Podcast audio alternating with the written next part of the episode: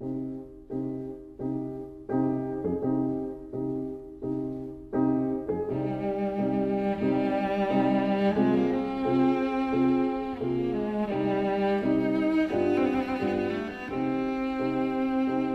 vida breve.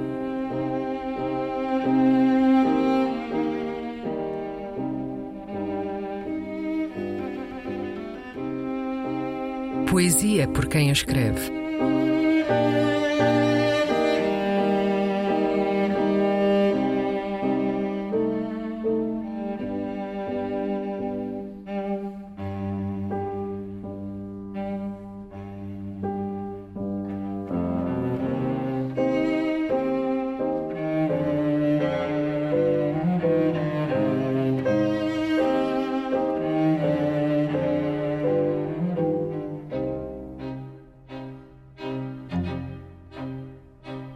Partida de xadrez, parte 2, do poema A Terra Sem Vida ou A Terra Devastada, do anglo-americano T.S. Eliot.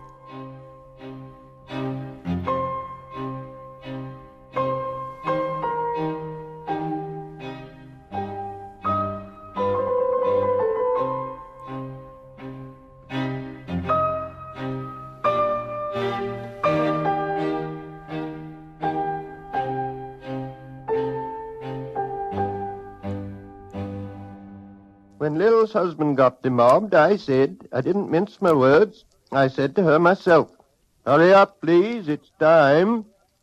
Now Albert's coming back, make yourself a bit smart. He'll want to know what you done with that money he gave you to get yourself some teeth. He did, I was there. You have them all out, Lil, and get a nice set, he said. I swear I can't bear to look at you. And no more can't I, I said, and think of poor Albert. He's been in the army four years. He wants a good time. And if you don't give it him, there's others will, I said. Who is there? She said. Something of that, I said. Then I'll know who to thank, she said, and give me a straight look. Hurry up, please. It's time. If you don't like it, you can get on with it, I said. Others can pick and choose if you can't. But if Albert makes off, it won't be for lack of telling. You ought to be ashamed, I said, to look so antique, and her only thirty-one. I can't help it, she said, pulling a long face. It's them pills I took to bring it off, she said. She's had five already and nearly died of young George. The chemist said it would be all right, and I've never been the same. You are a proper fool, I said. Well, if Albert won't leave you alone, there it is, I said. What you get married for if you don't want children? Hurry up, please. It's time. Well, that Sunday Albert was home. They had a hot gammon and they asked me in to dinner to get the beauty of it hot. Hurry up, please, it's time. Hurry up, please, it's time. Good night, Bill. Good night, Lou. Good night, May. Good night. Ta-ta. Good night, good night. Good night, ladies. Good night, sweet ladies. Good night. Good night.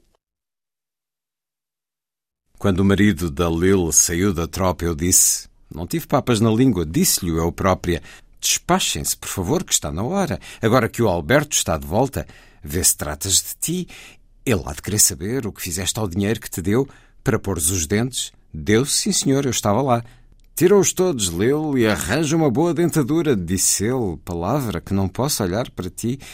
Nem eu tão pouco, disse eu. E pensa no pobre Alberto. Esteve na tropa quatro anos. Quer divertir-se? E se não for contigo, será com outras, disse eu. Ah, sim, disse ela. É possível, disse eu. Então saberei a quem agradecer, disse ela. E olhou-me bem de frente. Despachem-se, por favor, que está na hora. Se não gostas, tanto faz, disse eu. Há mais quem queira, se tu não queres. Mas se o Alberto se safar, não será por não teres sido avisada. Devias ter vergonha, disse eu, de parecer tão velha. E ela só tem trinta e um anos. Não é minha a culpa, disse ela, desanimada. Foram os comprimidos que tomei para o desmancho, disse ela. Ela já teve cinco e quase morreu quando nasceu o Jorginho. O farmacêutico disse que não fazia mal, mas não voltei a ser a mesma. És mesmo parva, disse eu. Se o Alberto não te deixa em paz, pois bem, disse eu, por que é que te casaste se não querias ter filhos? Despachem-se, por favor, que está na hora.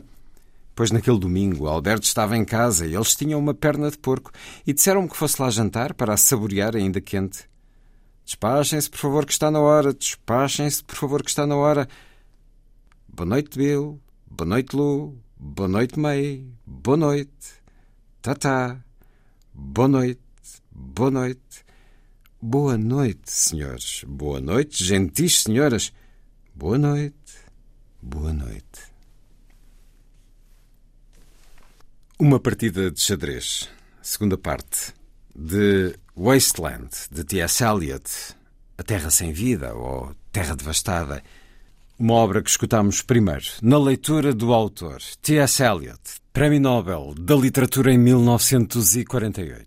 Depois, na tradução de Maria Amélia Neto, as edições Ática.